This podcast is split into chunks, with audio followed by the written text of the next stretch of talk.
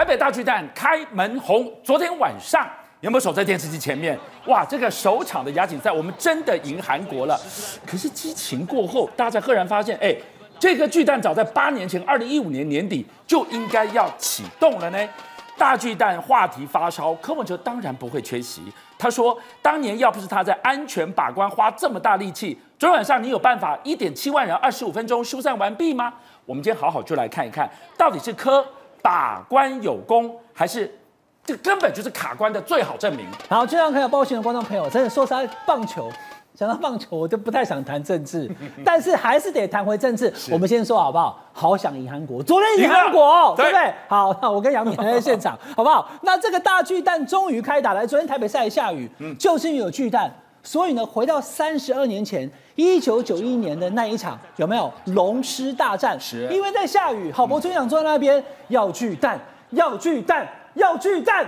三十二年终于有巨蛋，所以关立武萝卜的，我昨天也不知道外面下雨，我以为看哎外面下雨，大家能打球，而且四比零，好，中华赢了韩国。观众朋友，这个大巨蛋现在开始启用，而且昨天是打第一场的国际赛事，所以你看满场的观众都超嗨。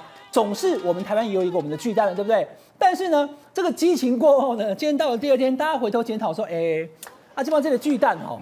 到底是当时应该后了，等了三十二年，会不会是全世界最久的？好，等下可能问一下杨敏，他比较清楚哦。来，今天还有好几个人在现场，洪薇姐，她就是松信区之前的议员，现在当中山北松山的立委，对不对？她最清楚，因为她就在国父纪念馆对面。观众朋友，我刚刚讲一九九一年，对不对？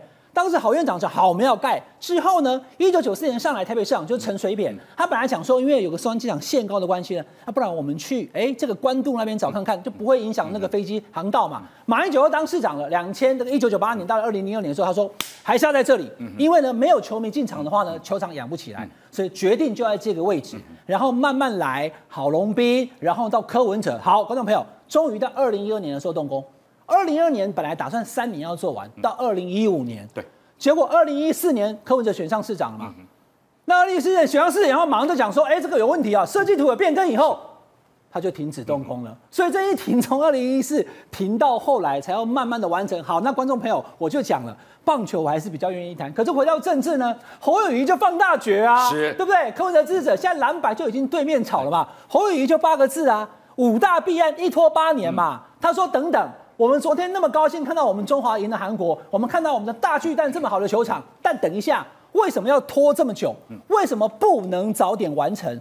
五大弊案现在呢？哎，确实，柯文哲市长刚上任二零一四讲说是五大弊案，这是最大的嘛？还有一个廉政透明委员会啊。啊，一些五大弊案之后，这个还是拖了那么久，而且呢，二零一五年，等下跟大家讲哈，确实远雄集团跟相关周边的住户都有一些抱怨。因为他拖太久，好，那这个是侯友宜说法，哦，就八个字，五大弊案一拖八年嘛，对，就五大弊案现在也等于有一点无疾而终。但是人家问柯文哲啊，哎、嗯，那、欸啊、柯文哲现在感觉侯友宜好像直接办过来说是你拖了那么久，嗯、为什么不能早点完成？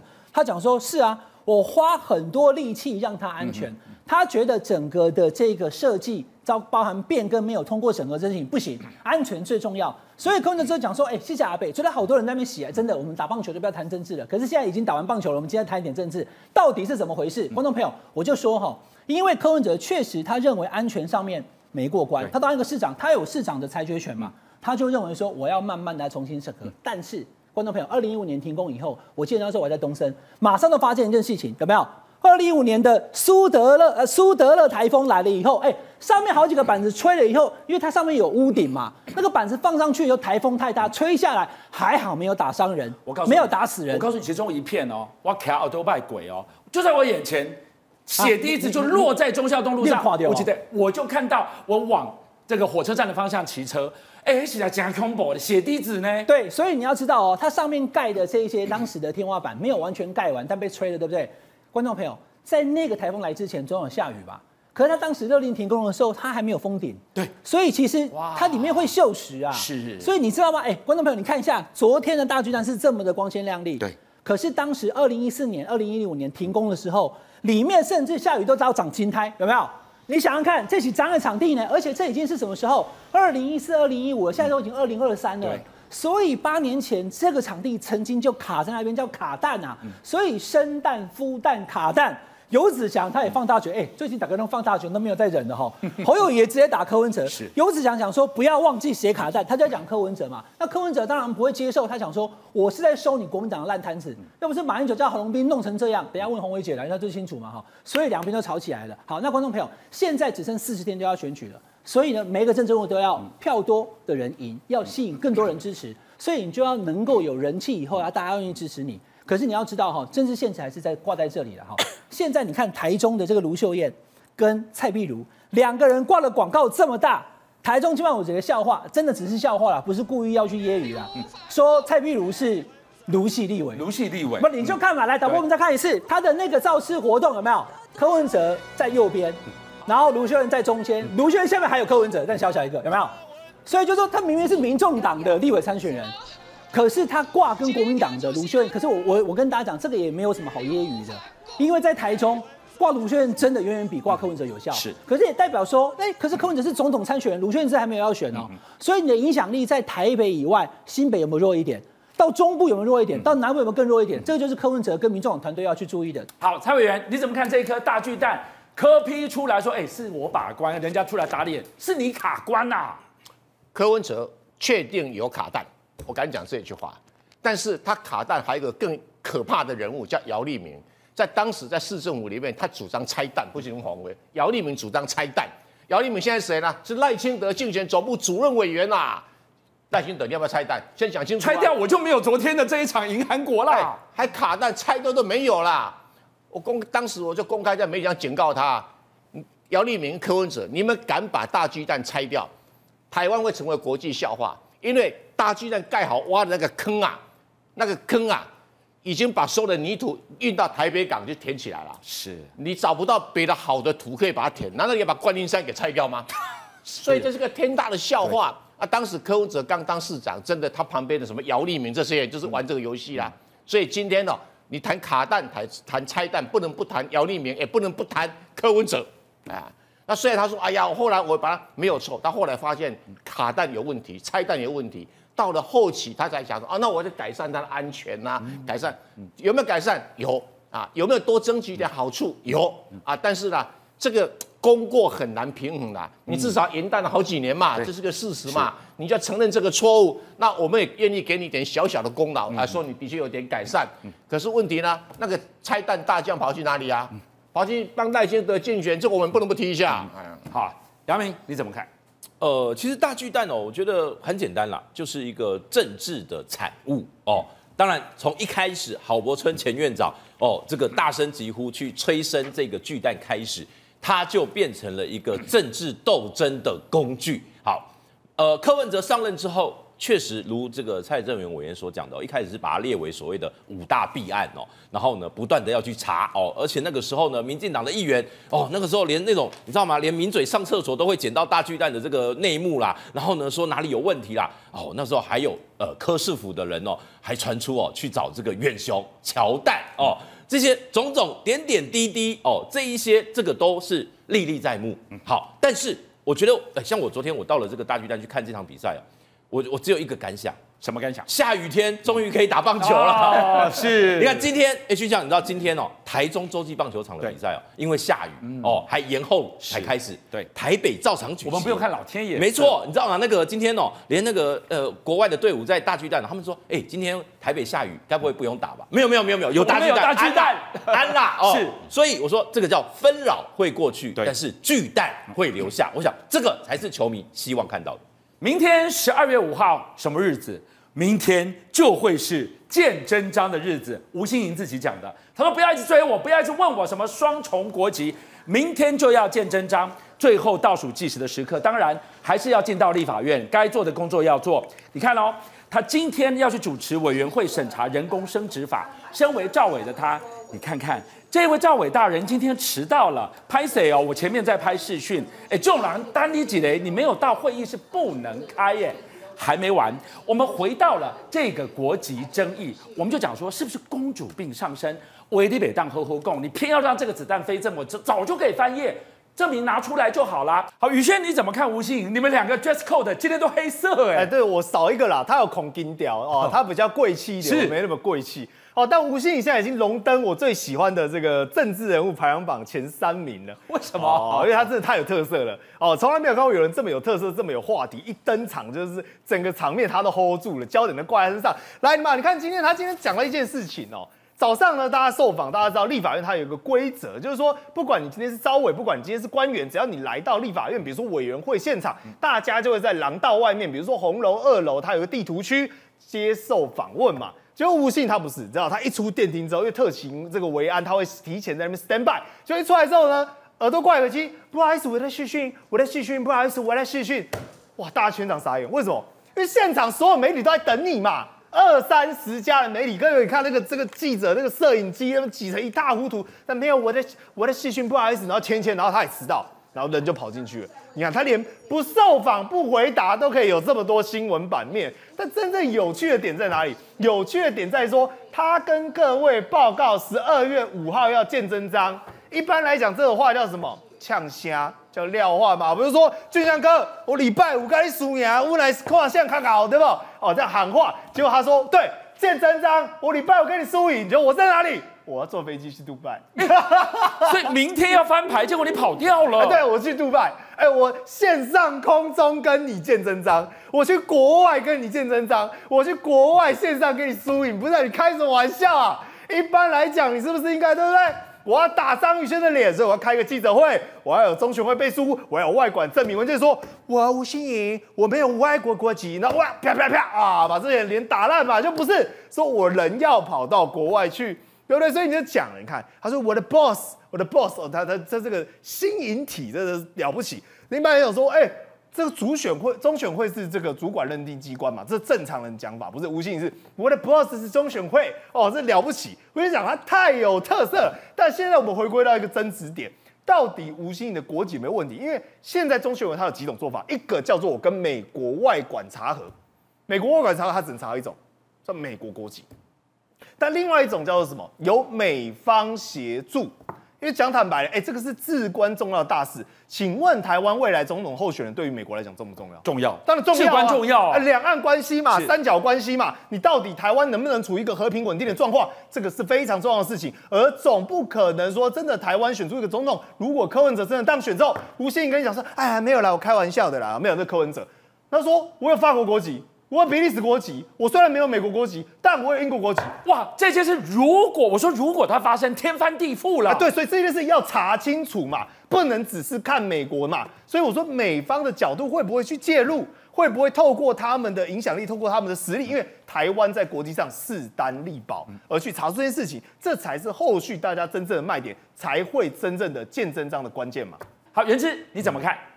呃，就其实我觉得哈，吴欣盈。他的双重国籍我没有去质疑啦，他说他没有，我们就相信。但其实他失分的不是他的国籍问题，他失分是在于说他面对一般民众以及媒体的态度。譬如说他最新的，人家问他，人家问他说那个国籍的问题，他说立下郎啊，我的 boss 是中选会。哎，不好意思哦，你以前可以这样子讲，可是你现在在参选总统、副总统。总统副总统的头家是谁？不是中选会啊，你的 boss 是一般的民众啊。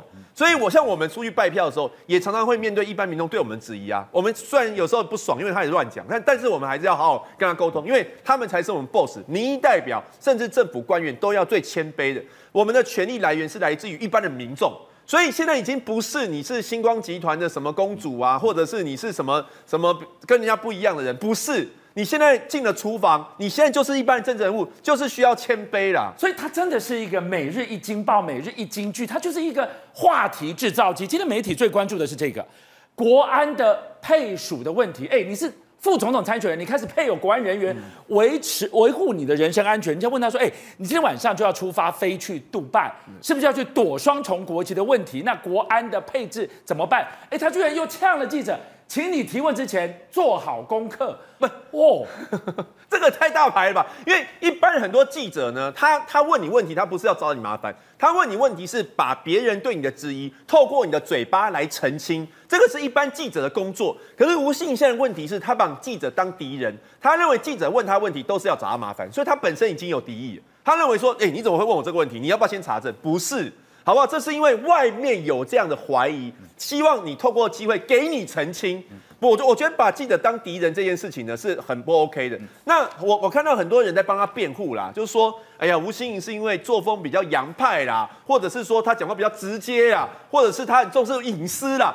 哎，不好意思哦，我也很重视我的隐私，有时候我讲话也是很直接，你不能用重视隐私或讲话直接来掩饰你的傲慢，我觉得这是风马牛不相及的事情，而且。人家不是要窥探你的隐私，好不好？你如果没有选副总统，谁管你的隐私啊？现在是你跟公众利益有关，大家才会去问你嘛。包括就是你出国，哎，你如果只是星光的小公主，谁管你有没有出国啊？你你你周游列国都没人管你啊。现在是你是副总统，你出去你也会用到公家资源呐。还有就是车牵涉到选战议题，是大家关心的项目嘛，才会去问你嘛。啊，不然怎样？你你现在接下来选举，通通都不要接受媒体提问就好了，好不好？还是说你把媒体当传声筒？你希望媒体帮你报道正面，你再叫人家来，人家问你就叫就就叫你查证。我觉得这样的态度真的是不是很 OK，他必须要学习一下。好，除了吴欣盈，萧美琴也陷入了国籍争议。我们就看到两千零九年的一篇报道，游淑慧把它拿出来去质疑。哇，你为了恢复中华民国的身份证，刚刚想卡敢被登记，曾经。你没有国籍过吗？哪怕一秒钟的空档，你都不能选副总统哦。结果今天萧美琴出来亲上火线，她说从来就没有消失过中华民国国籍的问题，她一直都有，何来恢复？哎，伟汉说法这样变变变，哪一个才是真实？这一页可以翻过去了吗？好，就像刚才有报新闻的观众朋友，喂，哪边公套可以把谁的杯给离了？哦，到底总统、副总统、立委，还有一般的公职县市长？规定真的都不太一样，还还是那个跟大家讲的，总统、副总统，他就在天花板呐、啊，是最严格就总统、副总统。所以如果你有双重国籍，你在登记的时候，总统、副总统选举办法第二十七条及施行细则第十四条告诉你，登记当下有外国籍，把不不行，all you 就没有了嘛。所以三组都一样。第二个，立委可以申请中华民国国籍，满十年以后参选，是。但是如果你今天是规划。或者是恢复，或者是大陆港澳地区，嗯，你就不能参选中华民国的总统。哦，更严哦，看出来哈，是。那个是总统副总统办法里面所规定的，对，所以呢，淑慧去看到说，哎，等一下，规划跟恢复都不行哦，嗯、你已经规划了，你已经恢复很多年了，但是因为你曾经是恢复，曾经是规划。打没不行了，对，但他就翻出来说，萧美琴二零零九年的时候有一次啊，媒体报道，他就讲啊，他说他以前根本没有中华民国国籍，他用的是美国籍，放弃美国籍，有没有取得中华民国国籍？那中间就有空档，所以哎，你曾经没有中华民国国籍，对，你现在恢复中华民国国籍了，对不对？所以呢，就满足这一条，你不能参选总统，打一个问号。嗯、那这个问题啊，观众朋友。上礼拜我们讨论吴欣颖一样的，很多支持者讲说，讲吴欣颖干嘛？当过立委呢？萧美琴也当过立委，可是呢，两个人当过立委，不代表他们选总统都过关。是上礼拜讨论吴欣颖，对不对？哎，这个讨论吴欣颖，对不对？这个礼拜呢，就在讨论萧美琴，一样要接受讨论啊。萧美琴给他出来跟我说，这是我跟美国政府之间的事情，一样会被骂。他嘟嘟好，他完全没有犯低级错误。他今天的回答只有两分半，对，其他在讲台中选情，就只有这三点。他直接告诉你，观众朋友，他说。我肖美琴从来没有放弃中华民国的国籍，经常跟你注意听哦，是。没有放弃，所以呢就不会有恢复的问题。对，只有放弃国籍才会恢复国籍。对，他从来都没有放弃国籍，那怎么会有恢复问题？其一，一直都有。其二，嗯、我小时候是美国籍，对，可是两千零二年的时候呢，放弃美国籍，是，并且取得中华民国国籍啊？为什么？二零零二的时候他当侨选立委，嗯、哼所以要当中华民国的公职。哎，我们是不是在讲吗？不可以有双重国籍吗？对，所以美国籍必须放弃。什么时候？两千零二年，第三，他两千年担任侨选立委的时候就已经取得身份证。好，那这问题来了哈，他以前呢是既没有中华民国的国籍，也没有中华民国的户籍，是，但是他的中华民国的国籍，观众朋友你去翻国旗法第二条，爸爸或妈妈是中华民国国民，他就自然取得。嗯哼，可因为他在日本出生，然后日本呢又是协同主义，他爸爸是中华民国国民。妈妈是美国人，地点在日本，嗯、所以呢，他既没有取得这个日本的国籍，嗯、他也没有办法呢，立刻在台湾报户口，狼地就不嘛。是，所以大家翻出他以前一个报道，有没有看到华裔美籍的肖美琪？光是这份报道哦，哈，蓝绿白看的答案都不一样。有人讲说，证明他以前是美国人，嗯、所以他表示他放弃了中华民国国籍。嗯、观众朋友，卡损就在这里了，因为萧美琴的意思是说，我出生的时候在日本，妈妈是美国人，爸爸是中华民国国民，所以根据国籍法，我有中华民国国籍。是可是我一直都没有搬来台湾住，对所以我就没有户籍，对没有去申请，就没有身份证，所以就没有拿到那个中华民国国籍。我的国籍是还没有去拿，没有放弃过，有没有？你看，他就在这一句啦。所以这样大家懂我意思了。我确实以前没有中华民国国籍，只有美国籍嘛。但是我要当立，我要放弃美国，并且取得中华民国国籍。但这个时候呢，我因为没有放弃过它，我只是一直没有回来台湾拿。所以我没有放弃，哪来恢复呢？如果我一旦恢复的话，就回到这一点，他就会不能选总统哦。对。那他说这个事情早就都谈过了啦。嗯、这一次从美国赖清德叫我回来的时候，我就跟他们讲了。他今天早上还说，你们赶快查一查，如果资格不符，赶快找别人。对。所以他说全部都查过了。那观众朋友，这一题我们不会讨论超过三天，嗯、因为只会到明天。嗯、中选会说明天，哎，就是十二月五号啦，包含萧美琴，包含吴欣盈，包含这三组。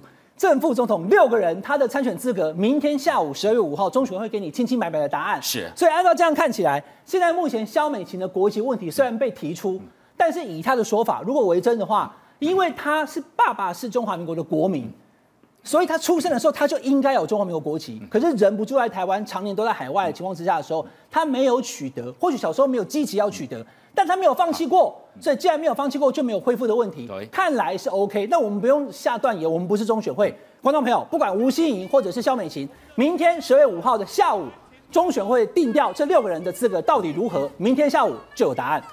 好，宇轩，我们看到萧美琴这个战猫姐姐用两分三十秒，三分钟不到，这一页就要翻过去，翻得过去吗？而刚刚我们谈到的公主妹妹吴欣盈，你来看看战猫是怎么样危机处理的呀？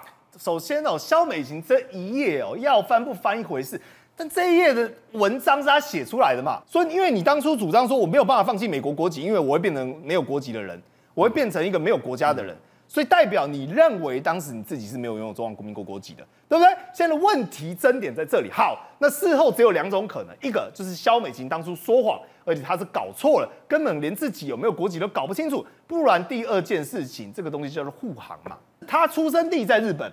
而他后来长期又旅居在外，甚至居住在美国。他高中就去美国，而这个期间到底他的父亲有没有持有中华民国的身份，这是打上一个存疑的嘛？当然，现在有些消息揭露出来说，有他老爸当年有当兵，甚至有兵役，所以应该可以证明他是中华民国国民国籍。所以这个问题又绕回来了。那你萧美琴当初怎么去写这一篇呢？你当初应该讲的是说。我是国民，但是因为我的身份背景特殊，我的成长背景特殊，所以没有办法取得身份证，没有办法有户籍嘛。而民进党现在一直在跟大家鬼打墙，说，哎呀，他本来就是了，没有回复的问题。当然，他又不是什么回复什么归顺，而是问题点在于说，在当年他到底是不是中华民国的国民，根本跟放弃这件事情无关。他们在转移焦点。这件事不是放弃不放弃，而是你自始至终你到底是如何取得的，到底是怎么取得的嘛？没有人说你放弃，就算这件事情最后水落石出，真相大白，但必须反问一件事情。所以，那你你肖美琴当年干嘛要说谎？哦，就你这个战猫怎么会猫爪子爪在自己脸上？哎，啪啪啪啊，这个抓个两三痕，对不对？本来无一物，何处惹尘埃？如果你没有讲过这段话，没有这段陈述，没有说自己是没有国家的人，说因为自己这样不能放弃美国国籍，所以这这事情就证明一件事情啊，要么你那个时候是因为不想放弃美国籍在说谎嘛，你不想放弃美国籍在说谎，所以才有这种可能性嘛，否则现在何来有这些乱七八糟的事情？但我觉得最荒唐的是什么？台湾难得哦，四年选一次总统大选，竟然三组人拉里面。三组人马里面有两组人可能会被取消资格，那搞什么啦？是要让侯友谊同额当选吗？如果真的这两组都出包出例外，我跟你讲，会变成世界上独一无二的大笑话跟大丑闻吗？委员，你怎么看？从吴欣盈到今天的战猫姐姐，哎，两个人都被质疑国籍的问题，处理方法大不同啊。中选会是李进牛在当主任委员，他一定会批准他们通通合格。第一个，萧美琴，他如果把他批准不合格的话，他中选会主委还要不要改？第二个，吴新年可以多一组人竞选，保障赖清德当选。你说李进勇会不会确保他能够过关？所以从政治上来讲，你判断绝对没有问题。明天大家都会宣布两个人都没有问题。可是会不会回答我们的疑问？不会。为什么不会回答疑问呢、啊？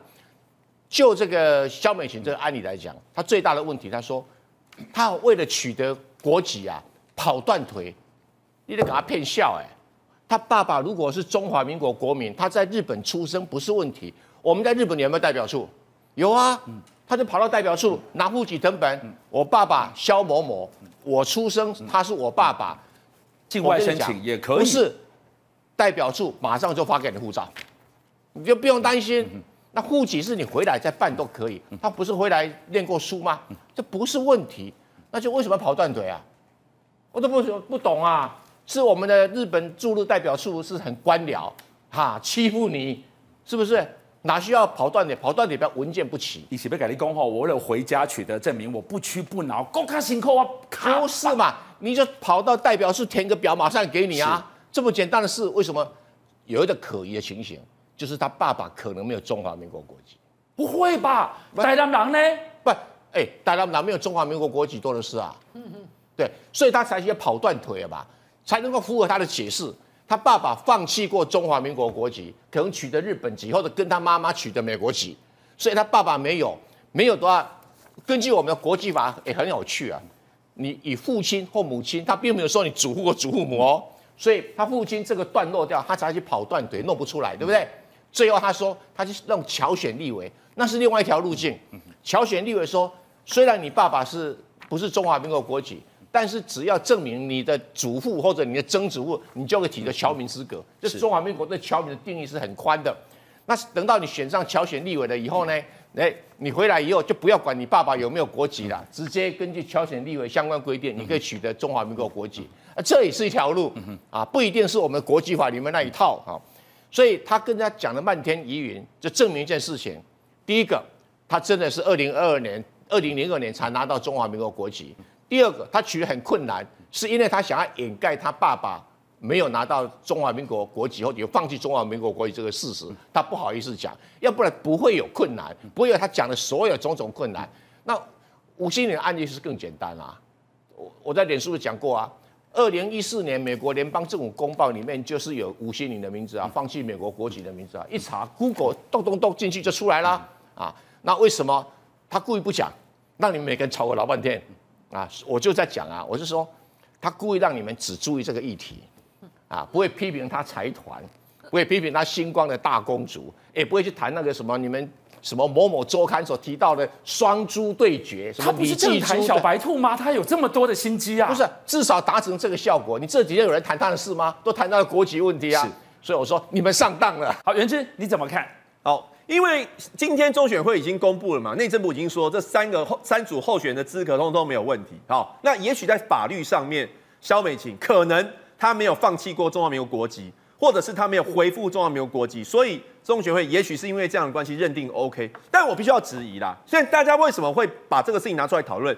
是因为萧美琴她自己在二零零九年同一个萧美琴接受媒体访问的时候，她说她从小只有美国籍呀、然后他如果他把美国籍放弃，就会成为无国籍人。那我就问一个问题：如果诚如民进党所说的，萧美琴自始至终都有中华民国国籍，那为什么他放弃美国籍就会成为无国籍人？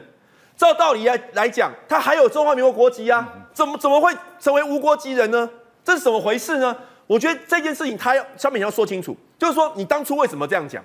是你现在说谎，还是你那个时候说谎？然后你当时如果说谎话，原因是什么？你是认为说我你从小都只认同自己是美国人，或者是接受媒体访问的时候，我讲我是美国人比较高尚啊？我以前都没有中华民国国籍啊，我是美国人高人一等，你是要营造出这种形象出来吗？或者是你是搞不清楚，因为我看到很多民进党人在帮他辩护，说没有啦，焦美琴只是搞不清楚国籍跟户籍，不好意思，民进党你不是他，请他自己出来面对，你当时为什么要这样子误导大家或欺骗大家？这个部分是要他说清楚。再来哦，我也要质疑用民进党标准，因为民进党常常喜欢用国籍来质疑人家忠诚，比如说马总统之前曾经拥有过绿卡，就被质疑说你是不是舔中，是不是不爱台，你为什么会有绿卡？那请问一下，萧美琴更夸张啊！萧美琴她是在三十二岁以前，她都自认为自己是美国人哦，她有取得中华民国国籍的资格，因为她爸爸是中华民国国民，可是她都没有去办嘛，都没有去取得嘛，才所以才会导致于她三十她三十岁以前都以为自己是美国人，然后一直到二零零二年自己讲的哦，才宣誓成为中华民国国民。那我就问啊。你为什么你你你从从小到大三十年，你都你都不觉得你要你要取得中华民国国籍？为什么？你不爱台湾吗？按照你们民进党标准，这是不爱台湾啊。那请问一下萧美琴，你三十年前，你三十岁以前，你都没有取得，这没有忠诚度的问题吗？这个跟回复跟规划其实意思是一样啦，我觉得意思是差不多的啦。那这是一个法律的漏洞嘛，所以今天民进党要辩护啊，不是只是一直在讲说，哎呀，他没问题的，法律没问题，法律没有问题。我觉得怀疑的是第一个，萧美琴为什么自己自打嘴巴？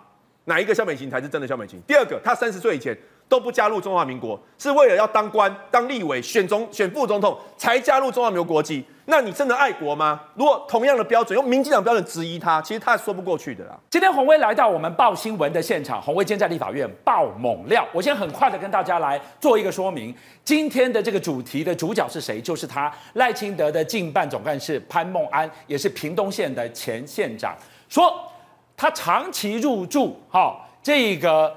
子公司一家建设公司子公司董事长名下的万华豪宅，而这个子公司从事的又是绿能的相关事业。鸿薇问了一个一箭穿心的问题，请你回答：你在当县长的任内，跟这一家公司有没有任何标案的往来？要不然，这个在当地市价超过五千万的四房双车位的。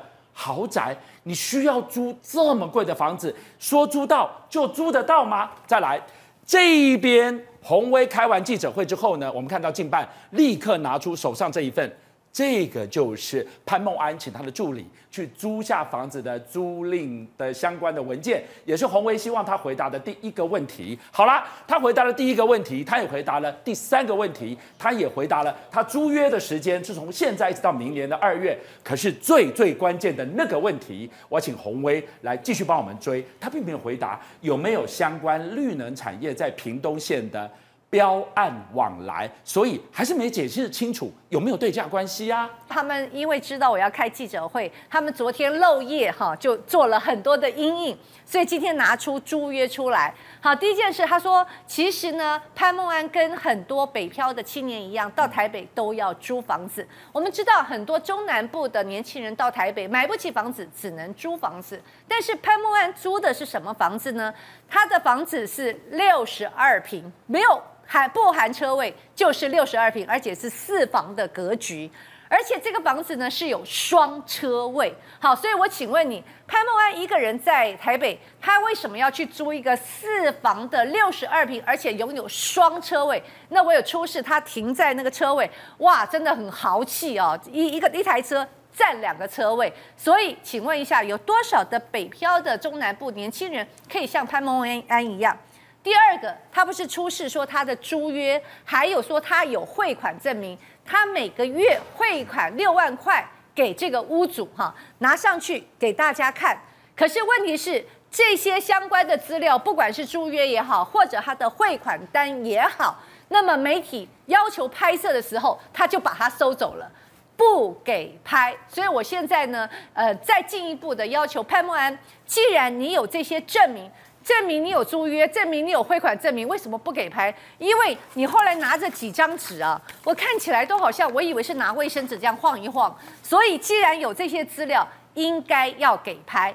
那另外就是这个集团呢，其实它的重点就是刚才主持人所说的，它在屏东到底有什么样的标案或业务？大家都知道，我们现在的绿能光电最主要的两个县市，一个是台南市。一个就是屏东县政府，因为他们都是日照很充足的地方。屏东县政府这几年，事实上从潘孟安当县长的开始呢，就开始大力的推广这个光电。那么我今天事实上是留了一手哈，我明天会再公布一下，到底这个天方能源是怎么样去取得屏东的相关的这些它的光电的土地，这里面也有很多的文章啊。所以我要讲的就是说。如果你们当时是质疑高虹安，记不记得质疑高虹安住建商的豪宅，然后豪宅这个建商有都更案，那么你是呃这个新竹市市长，这里面有瓜田李下，你不应该接受集团供养。如果你们今天所有就是指控高虹安的是正确的话，那么同样的状况全部发生在潘孟安的头上，请问一下，民进党你又双标了吗？又是绿能你不能了吗？明天因为我另外有一场记者会，但是我会把一些细节的部分再公布出来，是让大家知道为什么我特别提到，因为这个集团在屏东县政府是有光电利益的。然后你在台北提供给他住宅，你现在告诉我们说你们有租约，你当我们是白痴吗？就是一般的话，你今天就算租一个房子，你需要租到四房双双车位吗？而且我想请问一下，这些上市柜公司这些董事长，他们随便把房子出租出去吗？其实我跟你讲，我们在长期的了解这个案子的时候，这个案子的管理员曾经私下跟我们讲，这一栋房子是没有人出租的。所以他现在只是做了一个租约出来，那然后告诉你有什么呃每个月的汇款证明，现在就提请你提出证明啊。既然你要做做这些资料，就让你做个足够，而且不要不给拍好不好？不给拍的话，就代表你心虚。是蔡委员怎么看？那你还要确定说这个租金没有回收回流回去啊？他讲的太客气了，我介绍一下，立奇建设是谁？这个公司的真正的董事长不是杨忠，他子公司的人。他真正的董事长赫赫有名，叫郭全庆，听过没有？对，郭全庆就是国务机要会里面的要角，也就是承包南港展览馆阿扁跟吴淑珍特批的对象。他不是后来去弄那个什么北投缆车？哎，北投缆车，对，还有于正宪不是偷偷摸摸的说，哎呀，这个是哎评审委员是谁夹来给他吗？对，这个重要人物啊。那你想想看，由利奇建设所发出来的利利利集团，然后去搞这个能源的事业，这本来就是什么？就是绿色企业家嘛，绿色企业家供养潘孟安，哪一点不对？哦，简单讲就是这个东西啊。所以也谢谢哈鸿薇哦，把这个细节告诉我们大家。但是我们要更清楚的，郭全庆跟扁家的关系，郭全庆跟民进党派系的关系，郭全庆跟整个民进党的关系何等的密切啊！尤其是新潮流。好，杨明你怎么看？其实这个案子哦，我是觉得大家就是平常心看待。怎么说呢？民进党是很厉害的哦。要呃，如果今天在台北有人缺一个这个小套房，哦，可以用八千块租一个月；如果有人缺一个豪宅，可以用六万八再租一个月。哦，你看，所以我觉得哇，这个民进党可这个能屈能伸啦。这种事情怎么可能平八千到六万八都租得到？哦，这个都没有问题的。那我我我只是好奇一件事情，就是，哎，你怎么不如高虹安呢？高虹安把他们的汇款单贴在脸书公开。嗯把这个签约有没有这个契约租约都公开了？哎，拜托不要只拿在手上摇一下。对，他今天我们只看到了首页而已哦。对，请全部公开。哎，汇款哪一天哦？汇多少？对，都都都都都秀出来了。至少你秀一个月的嘛，对不对？好，所以我觉得这个事情其实没有那么严重，只是当民进党。哦，几个月前是用多么高的规格对付高虹安，说她的男朋友进去住了什么建商背景的房东的房子的时候，这时候你们回过来看潘梦安，他跟他过去服务的县政府有这个合作关系的厂商的房子，怎么那么巧？那所以我说，这个只是一个回力镖，又证明了绿能别人都不能。所以原之，当年轻人去问赖清德说：“哎、欸，我要请领租屋补助。”赖清德说：“去跟你的房东说啊。”年轻人是这样被对待，就他看到你可以六万八租到这样子的双车位、四房的豪宅，那个被剥夺感又油然而生了。年轻人不要去跟赖清德说了，跟我说了，你要这样的话加入新潮流啦，就有机会了啦。当初民进党是怎么讲高安？是是讲说高虹安他住在那个房子嘛，只付了五万块租金嘛。当时那个房子回建筑是五千万，那民进党认为说应该要十五万比较合理，可是他只租了五万块，只花了五万块，所以这十万块的差价是不是因为跟建商有对价关系才用那么便宜嘛？当初是这样质疑嘛？那我就问一件事情啊，请问在台北市莒光路六千万的豪宅，六万块钱一般人租得到吗？应该也是租不太到吧？应该也是租不到，光是用这个标准啊，如果你用这种便宜的价钱可以租到这个房子，你是不是也是因为有什么对价关系？当然，这个对价关系也许不是出现在现在，可是因为有一些人看好赖清德会继续执政啊，赖清德如果继续选上总统的话，那潘孟安不得了啊，他绝对在政府里面当高官啊，所以先来先来巴结一下啊，用便宜的价钱给你啊，有没有可能？有啊，这个就是民进党的一般的政商关系，不就是这样子搞的吗？然后再来，我觉得。民进党他的回复啊，赖办的回复啊，也也蛮有猫腻的。他说：“哎呀，这个潘孟安也不认识这个屋主了哈，这个从头到尾去租这个房子都是由助理，因为透过友人的协助去打点的啦。好了，我我我说真的啦，其实不管这个这一家这个豪宅的主人呢、就是这个杨忠，到底在屏东有没有案子，你跟新潮流有没有关系嘛？因为大家都知道新潮流就是集体作战啊。以前我们选区也有新潮流的新人在选啊，那个新人的资源多到不得了，二十几岁选举呢，就跟中大乐透一样，花超多资源。为什么？因为派系有钱啊，所以潘孟安基本上根本不用自己处理，也不需要用到屏东县的资源，新潮流出面打点就可以了嘛。这就是新潮流的政商关系。还有我，我最后我要质疑，为什么这些事情都是发生在你们民进党？之前大家还记得吗？那个宜兰的陈欧破，他也是一样啊，他的房子、车子都由诈骗集团来供应。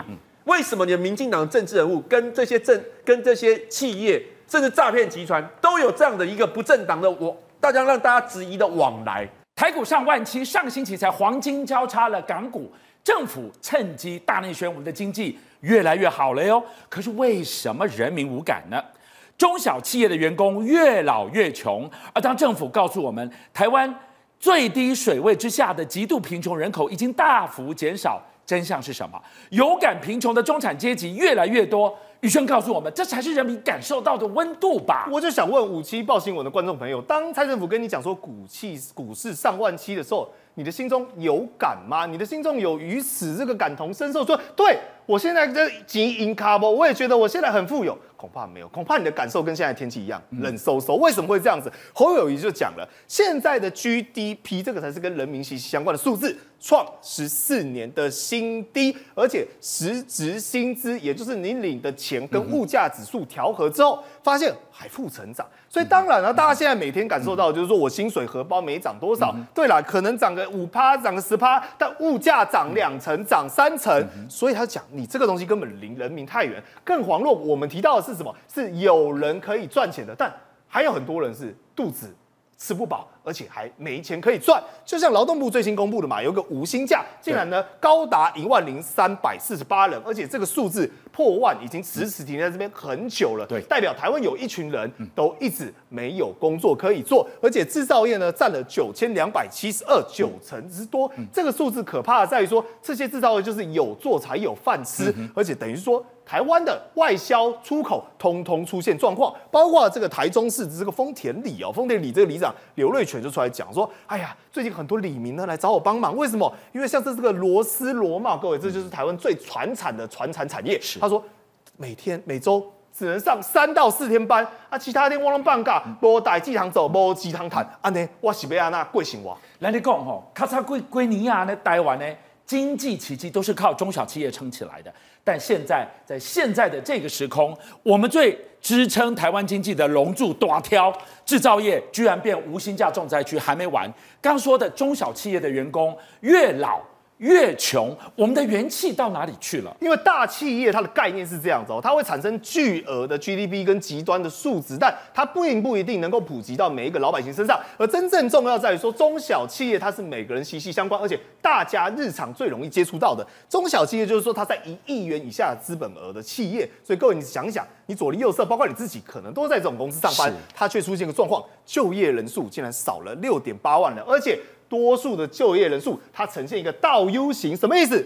都是五十五岁以上的人数年年提高到百分之十九点七，而且呢，提高就算了，代表青年没工作，老人没工作，但是这些中年人的薪资虽然很辛苦，却不增反减一千块，甚至工作还要更累。为什么？因为钱变少了，但工时却多出三点六个、三点六四个小时，变得更辛苦。但你说这个叫做平民老百姓，不好意思。天平的两端，天平的极端却是大富大贵。怎么讲？瑞银报告说，二零二三年亿万富翁里面，台湾从三十九人变成四十六人，代表五级的狼撸后牙，散起来狼撸散掐。结果呢，总财富从去年的八百九十七亿美金，成长多少？哇！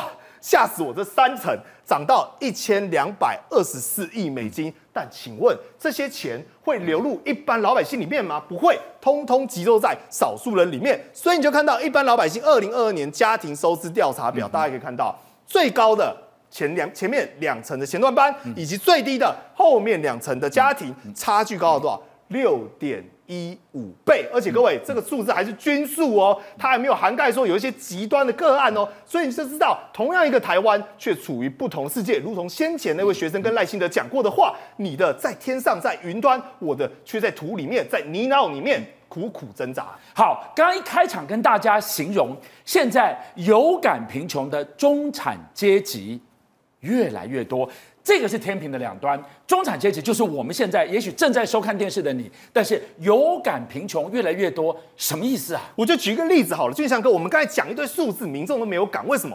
一来一去，一来一去，对，这关我什么事啊？我这这几百块我都在计较的要命了，我还跟你一来一去。来，我们就举个例子，当这些有钱人，当这些富人在一来一去的时候。嗯网友发生什么事情？说我想吃火锅，但我买不下去。为什么会买不下去？因为以前呢，这个火锅料二十三元呢，我就能买到了哦。就现在变成是一盒竟然涨价到五十元。各位，你不要觉得说这只差二十七块，不对不对。这个差了将近百分之一百的涨幅，是这个才是它真正的逻辑跟概念。我如果买十盒，差的就是多少？两百七。买一百盒，差的就两千七。你知道恐怖在这里。而主计总处呢，却说，哎呀，这个 CPI 呢，十一月降到了三趴以下。但事实上，CPI 是什么？通货膨胀指数嘛，消费者物价指数嘛，还是高过于百分之二，代表。